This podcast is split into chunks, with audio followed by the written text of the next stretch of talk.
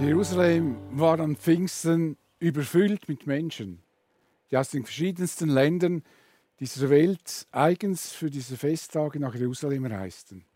Sie befolgten die Anweisungen Gottes, die sie bereits während der Wüstenwanderung, also hunderte Jahre zuvor, von Mose erhalten hatten. Dreimal in jedem Jahr sollten, sollen alle Männer Israels zum Herrn, eurem Gott, an die Städte kommen, die er auswählen wird zum Fest der ungesäuerten Brote, zum Pfingstfest, was auch in vielen Bibelübersetzungen mit Wochenfest äh, benannt wird, und zum Laubhüttenfest. Auch Paulus war es jeweils wichtig, zu diesen Festen in Jerusalem zu sein. Wenn das irgendwie möglich war, reiste er dorthin. Lukas berichtet, Paulus war deshalb so in Eile, weil er, wenn irgend möglich, zum Pfingstfest in Jerusalem sein wollte. Der Frühlingszyklus der jüdischen Feste, es gibt auch einen Herbstzyklus, startete mit dem Passafest, das gleichzeitig Auftakt zum sieben Tage dauernden Fest der ungesäuerten Brote war. Und sieben Wochen später, deshalb spricht man auch vom Wochenfest, sieben Wochen später äh, wird das einmalige geschichtliche Ereignis von Pfingsten gefeiert, das dann an diesem Tag, an dem wir jetzt das dann sehen werden, sich etwas ganz Besonderes ereignet, was die Menschheitsgeschichte nachhaltig beeinflusst.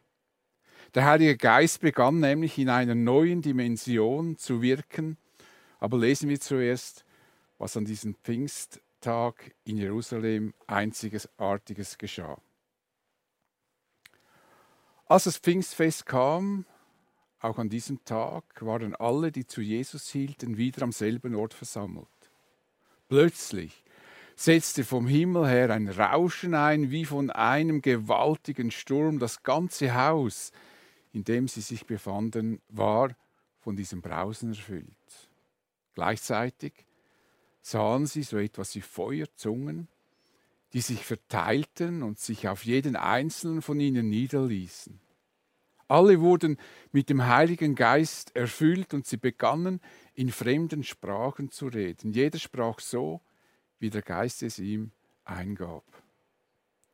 Wegen des Pfingstfestes hielten sich damals fromme Juden aus aller Welt in Jerusalem auf. Als nun jenes mächtige Brausen vom Himmel einsetzte, strömten sie in Scharen zusammen. Sie waren zutiefst verwirrt. Denn jeder hörte die Apostel und die, die bei ihnen waren, in seiner eigenen Sprache reden. Fassungslos riefen sie, sind das denn nicht alles Galiläer und wir, die hier reden? Wie kommt es dann, dass jeder von uns sie in seiner eigenen Muttersprache reden hört? Wir sind Pater, Meder, Elamiter, wir kommen aus Mesopotamien und aus Judäa, aus Kappadokien, aus Pontus und aus der Provinz Asien, aus Phrygien und Pamphylien, aus Ägypten und aus der Gegend von Cyrene in Libyen. Sogar aus Rom sind Besucher hier, sowohl solche, die von Geburt Juden sind, als auch Nichtjuden, die den jüdischen Glauben angenommen haben. Auch Kreter, sind, äh, auch Kreter und Araber befinden sich unter uns. Und wir alle, wir alle hören sie in unseren eigenen Sprachen von den wunderbaren Dingen reden, die Gott getan hat. Alle waren außer sich vor Staunen. Was hat das zu bedeuten? fragte einer den anderen, aber keiner hatte eine Erklärung dafür. Es gab allerdings auch einige, die darüber sich lustig machten. Sie haben zu viel süßen Wein getrunken, spotteten sie. Es muss etwa 14 Tage her gewesen sein, seitdem sich Jesus von seinen Jüngern verabschiedete, weil er zu seinem himmlischen Vater zurückkehrte. Doch bevor er vor ihren Augen, vor den Augen der Jünger in einer Wolke aufgenommen wurde, versicherte er seinen Jüngern, dass er sie nicht allein zurücklassen werde. Er versprach, ich werde die Kraft aus der Höhe auf euch herabsenden, wie mein Vater es versprochen hat. Bleibt hier in der Stadt, also in Jerusalem, bis ihr damit ausgerüstet werdet. Sie werden für den Auftrag, den Jesus ihnen gab, das Evangelium in der ganzen Welt zu verkündigen, ausgerüstet werden, und zwar mit göttlicher Kraft, sozusagen Kraft von oben. Die Jünger waren ungefähr 120 Frauen und Männer und blieben in Jerusalem und warteten, ohne zu wissen, wie das geschehen wird und was Jesus da ihnen versprochen hatte. 14 Tage, eine lange Zeit, wenn man auf etwas warten muss und nicht weiß, wann und wie es geschehen wird. Wie werden Sie merken, wann es soweit ist? Könnten Sie dieses Ereignis vielleicht sogar verpassen, wenn Sie nicht aufmerksam genug sind? Doch plötzlich in einem Augenblick geschah etwas ganz Erstaunliches, was unzweifelhaft deutlich machte, dass es sich um Gottes Wirken handeln musste. Wie ein gewaltiges, furchteinflößendes Rauschen, wie ein großer Sturm brauste durch das Haus. Man konnte dieses Rauschen in der ganzen Stadt Jerusalem hören. Die Jünger sahen, wie von oben sich etwas auf sie herunter senkte. Es sah aus wie Feuerzungen. Sie verteilten sich in diesem Raum und ließen sich auf jedem einzelnen Nachfolger von Jesus nieder. Das, was die, Feuer, das, was die Feuerzungen aussah, war ein Symbol für den Heiligen Geist. So wurde jede Frau und jeder Mann sichtbar mit dem Heiligen Geist erfüllt. Ab diesem Zeitpunkt wohnte der Heilige Geist in den Nachfolgern von Jesus. Das war ein einzigartiges historisches Ereignis, das sich in dieser Weise nicht wiederholen wird, genauso wenig wie sich die Kreuzigung von Jesus wiederholen wird. Das heißt aber nicht, dass wir heute den Heiligen Geist nicht bekommen können. Er wird nicht auf diese spektakuläre Weise in unser Leben eintreten. Es geschieht meist unscheinbar, aber im Prinzip geschieht dasselbe heute wie damals. Menschen bekommen den Heiligen Geist. Alle, die Jesus lieben, werden diesen Heiligen Geist bekommen. Jesus sagte das einmal so, wer mich liebt, wird sich nach meinem Wort richten, dann wird ihn mein Vater lieben und wir werden zu ihm kommen und bei ihm wohnen. Das kann heute geschehen. Nun, der Heilige Geist bewirkt, dass die Jünger über die großen und wunderbaren Taten Gottes sprachen. Das Hauptthema des Heiligen Geistes sind offensichtlich die großen Taten Gottes. Und die größte Tat Gottes ist und bleibt das Opfer seines Sohnes Jesus Christus, der für unsere Schuld am Kreuz starb. Darüber will der Heilige Geist gerne sprechen. So sagte Jesus seinen Jüngern im Blick auf dieses Ereignis vom Pfingsten, wenn der Heilige Geist auf euch herabkommt, werdet ihr mit seiner Kraft ausgerüstet werden und das wird euch dazu befähigen, meine Zeugen zu sein. In Jerusalem, in ganz Judäa und in Samarien und überall sonst auf der Welt, selbst in den entferntesten Gegenden der Erde. Der Heilige Geist befähigt die Christen für die Verkündigung des Evangeliums. Und bei der Verkündigung des Evangeliums geht es um Jesus. Sie werden Zeugen von Jesus, seinem Tod, seiner Auferstehung und seiner Himmelfahrt sein und sie werden bezeugen, dass er ihnen versprochen hat, dass er wiederkommen wird. Ohne Pfingsten gäbe es keine Kirche. Denn nicht Menschen sind die treibende Kraft für die Ausbreitung des Evangeliums, sondern der Heilige Geist treibt dieses Werk voran bis heute. Es ist letztlich der Heilige Geist, der Menschen dazu befähigt, an der Ausbreitung des Evangeliums beteiligt zu sein. Der Heilige Geist benutzt die Menschen aber nicht wie ein Kanal, er macht sie nicht zu Robotern, er enteignet ihnen nicht ihre Persönlichkeit, ihre Originalität. Gott macht aus Menschen eben keine Roboter. Vielmehr bezieht der Heilige Geist unsere Originalität in unser wirken ein. Der Heilige Geist zwingt keinen Menschen dazu, etwas gegen seinen Willen zu tun. Wir müssen dem Heiligen Geist gestatten, durch uns zu wirken. Ohne unsere Einwilligung wird er nichts tun. Er wird uns den Mund nicht öffnen, wenn wir nicht wollen. Wir müssen unseren Mund selber öffnen und wenn wir unseren Mund öffnen, dann wird er uns helfen. Er wird uns unserem Wesen entsprechend unterstützen. Deshalb sagte Jesus seinen Jüngern, sie müssen sich keine Sorgen darüber machen, was sie sagen sollen, wenn sie wegen ihres Glaubens zur Rechenschaft gezogen werden. Denn nicht ihr seid es, die dann reden, sondern der Geist eures Vaters wird durch euch reden.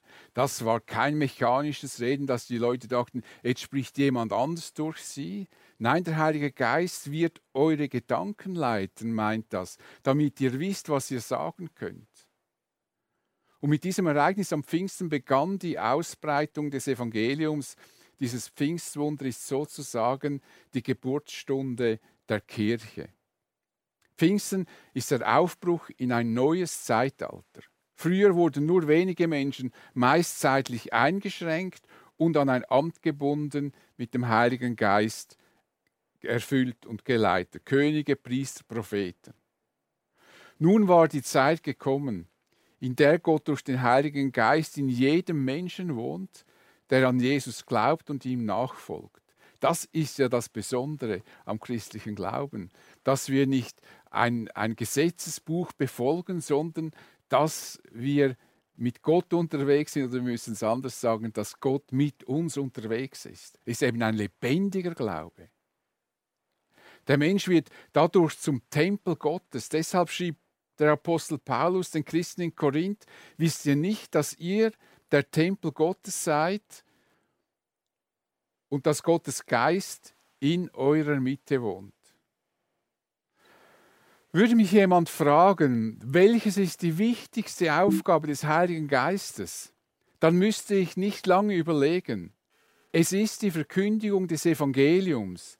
Der Heilige Geist will den Namen von Jesus in der ganzen Welt bekannt machen, damit noch viele Menschen gerettet werden.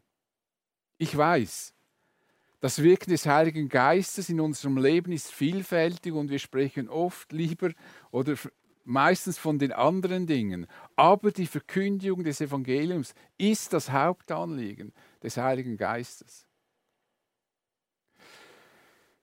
Der Frühlingszyklus des, äh, der Feste Israels, der im dritten Buch Mose beschrieben wird, begann mit dem Passafest. Am Passa erinnerte sich Israel an die zehnte Plage, von der sich die Israeliten durch das Opfer eines Lammes schützen konnten. Sie mussten die Türpfosten oben und links und rechts mit dem Blut des Lammes äh, anmalen und so konnten sie sich vor dem Gericht Gottes über Ägypten schützen. Als dann Jesus in Jerusalem gekreuzigt wurde, war das Passafest im Gang und Jesus wurde als dieses Lamm Gottes hingerichtet. Durch dieses Opfer von Jesus, durch sein Blut, können wir uns bis heute vor dem Gericht Gottes schützen, denn Jesus hat am Kreuz deine und meine Schuld auf sich genommen. Und deshalb sagt Johannes der Täufer, als er Jesus sah, seht, hier ist das Opferlamm Gottes in Bezug auf dieses Passalam, das die Sünde der ganzen Welt wegnimmt. So fand das Passafest in Jesus seinen historischen Höhepunkt oder man könnte auch sagen, seine Erfüllung. Jesus, das wahre Passalam. Mit dem Pfingstfest fand der Festzyklus im Frühling seinen Abschluss und so könnte man sagen, dass das Kommen des Heiligen Geistes das erste Kommen von Jesus auf diese Erde zum Abschluss gebracht hat. Jetzt konnte eine neue Zeit unter neuen Bedingungen beginnen. Interessant wäre doch zu entdecken, ob es eine Symbolik bei, dem, bei diesem Pfingstfest gibt. So wie das Lamm beim Passafest symbolisch für Jesus stand, der sich opfern ließ, gibt es ein Symbol in diesem Pfingstfest, das auf diesen Heiligen Geist hinweist. Und ich denke, es gibt eine Symbolik. Pfingsten war ein Erntedankfest, das am Schluss der Weizenernte gefeiert wurde. Mose gab dazu folgende Anweisungen. Jede Familie bringt zwei Brote zum Heiligtum, die aus je zwei Zehntel Epha, etwa zweieinhalb Kilogramm, neuem Weizenmehl mit Sauerteig gebacken sind. Als Erstlingsgabe der Weizenernte gehören sie dem Herrn. Diese beiden Brote waren die ersten Gaben der Weizenernte an Gott. Es ist die Erstlingsgabe. Um diese Erstlingsgabe geht es.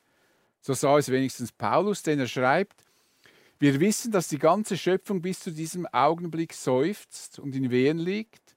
Nicht allein aber sie, sondern auch wir selbst, die wir den Geist als Erstlingsgabe haben, seufzen in uns selbst und sehen uns nach, sehnen uns nach der Kindschaft der Erlösung unseres Leibes. Damit erinnert Paulus an Pfingsten und die Erstlingsgabe, die der Heilige Geist ist. Diese Erstlingsgabe bekommen die Nachfolger von Jesus. Sie bekommen sozusagen einen ersten Teil der Ernte und den Rest der Ernte werden sie später bekommen.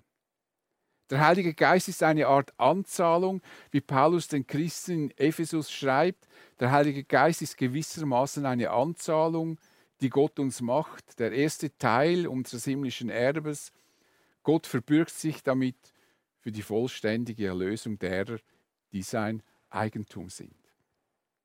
Bei der bevorstehenden vollständigen Erlösung werden wir den Rest dieser Ernte erhalten. Deshalb ist es von größter Bedeutung, ob wir diese Erstlingsgabe bekommen haben. Falls du diese Gabe noch nicht hast, könntest du sie heute bekommen.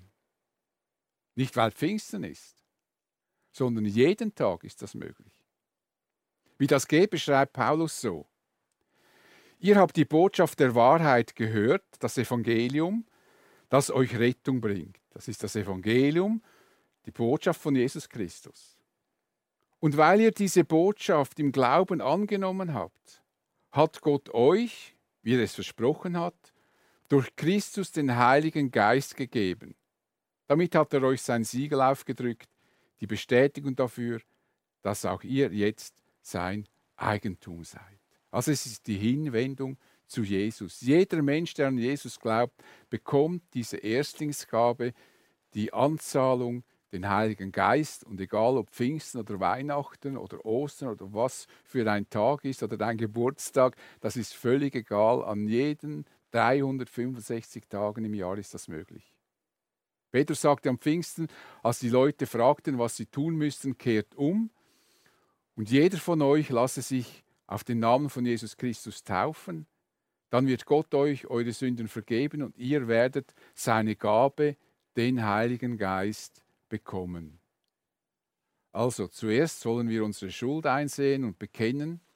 Wir bekennen, dass wir Gott nicht wirklich beachtet haben und ab jetzt unser Leben in Abhängigkeit von ihm gestalten wollen. Und dann bekommen wir den Heiligen Geist. Die Erfüllung mit dem Heiligen Geist wurde von einem außerordentlichen Zeichen begleitet. Alle wurden mit dem Heiligen Geist erfüllt, die in diesem Haus waren, und sie begannen in fremden Sprachen zu reden. Jeder sprach so, wie der Geist es ihm eingab. Die Lutherbibel übersetzt mit, sie sprachen in anderen Zungen. Was man darunter auch immer verstehen könnte, eines ist sicher, sie sprachen nicht in ihrer eigenen Sprache in ihrer Muttersprache.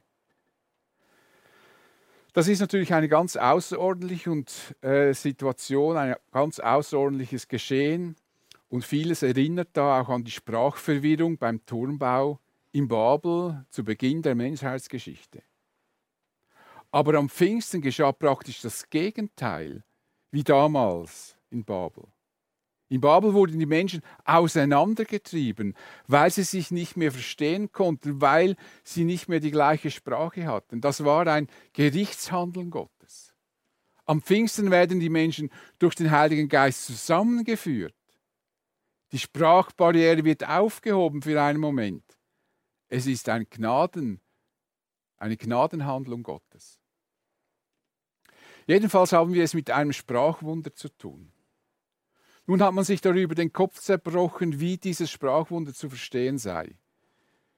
Die einen meinen, die Jünger hätten einfach in bekannten Sprachen gesprochen, so wie wenn ich jetzt plötzlich Englisch, Thai oder Chinesisch sprechen würde, ohne dass ich diese Sprache je gelernt hätte.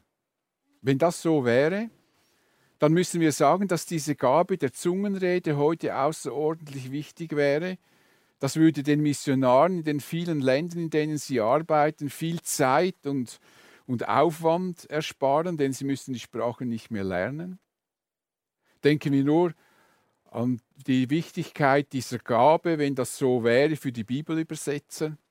Sie können viel schneller die Bibel in andere Sprachen übersetzen.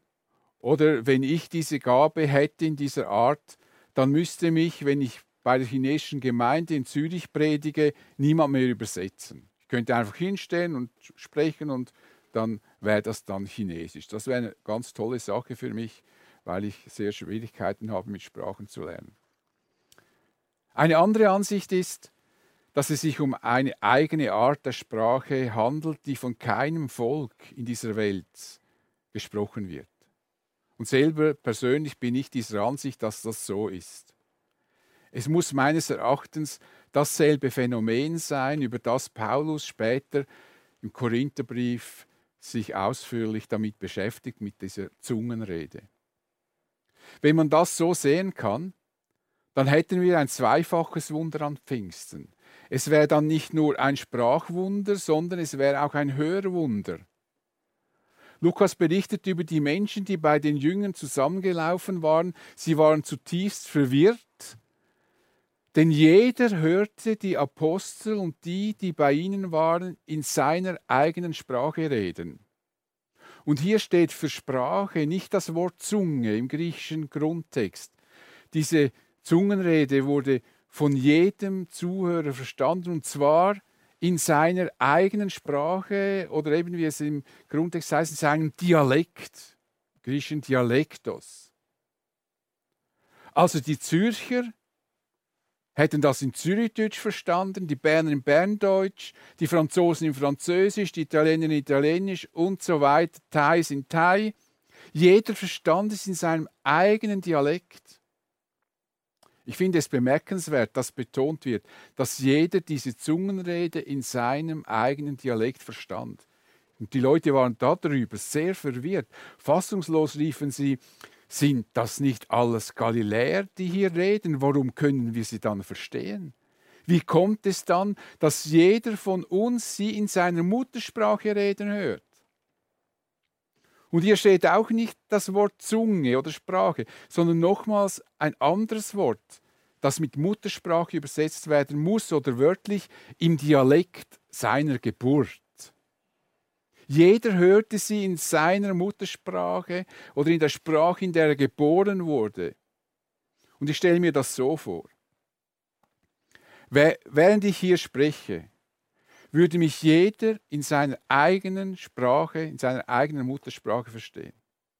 Wir bräuchten in unserer Kirche niemand mehr, der die Predigt in Englisch übersetzt oder in Thai, so wie das normalerweise bei uns gemacht wird. Und alle, die auch andere Sprachen, sei es Tamil oder wie auch immer, ich würde sprechen und sie würden mich in ihrer eigenen Sprache verstehen, wie wenn ich ihre Sprache beherrschen würde. An diesem besonderen geschichtlichen Ereignis hat, so sehe ich das, der Heilige Geist die Übersetzung selbst übernommen. Paulus schrieb den Korinthern, die einen befähigt der Geist, in unbekannten Sprachen zu reden, anderen gibt er die Fähigkeit, das Gesagte zu deuten. Am Pfingsten hatte jeder Zuhörer für diesen einen historischen Moment die Gabe, der Übersetzung bekommen. Und deshalb konnte jeder in seinem eigenen Dialekt hören, was die Jünger über Gottes große Taten erzählten.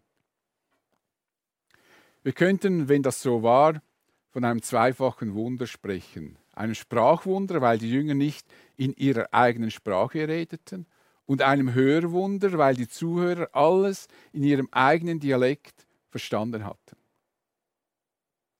Leider hat dieses Pfingstereignis, das eigentlich Menschen verbinden sollte, unter Christen große Spaltungen, äh, zu großen Spaltungen geführt. Die einen behaupten, jeder Christ könne in Zungen reden und man könne das sogar einüben und lernen. Andere lehnen diese Ansicht komplett ab und behaupten, es gäbe heute gar keine Zungenrede, Zungen, Zungenrede mehr und wenn sie sie gäbe, dann hätte sie einen anderen Ursprung, keinen göttlichen. Obwohl ich selber nicht in Zungen rede und noch nie eine Zungenrede hörte, von der ich mit Überzeugung hätte sagen können, sie sei göttlichen Ursprungs, scheue ich mich trotzdem zu behaupten, es würde heute keine Zungenrede mehr geben. Wir haben in unserer Kirche Geschwister, die Zungen reden können. Ich kann es eigentlich nicht beurteilen, weil ich sie selber noch nicht gehört habe, aber ich weiß, dass sie es können. Im Brief an die Korinther macht Paulus deutlich, dass die Zungenrede eine Gabe ist, auch eine wichtige Gabe, die der Heilige Geist austeilt, die aber nicht jeder bekommen wird. Und er erklärt in einem längeren Abschnitt, verwendet ein ganzes Kapitel dazu, wie die Gemeinde mit Zungenrede verantwortlich umgehen soll. Wenn wir uns an den Anweisungen des Paulus orientieren, werden wir das Richtige tun. Ja, so meine ich, wäre auch die Spaltung unter Christen nicht nötig gewesen. Die Menschen in Jerusalem, die dieses spektakuläre Ereignis miterlebten, diese Menschen wunderten sich sehr. Alle waren außer sich vor Staunen. Was hat das zu bedeuten, fragten sie sich und untereinander. Aber keiner konnte das erklären. Der Apostel Petrus ergriff dann das Wort und erklärt ihnen, was hier vorgefallen ist und was das zu bedeuten hat. Und das könnt ihr gerne in der Apostelgeschichte im Kapitel 2 selber nachlesen. Es gab aber auch Leute, die sich selbst durch das, was sie miterlebten, nicht beeindrucken ließen. Sie machten sich darüber lustig und meinten, na, die Leute sind doch schon betrunken.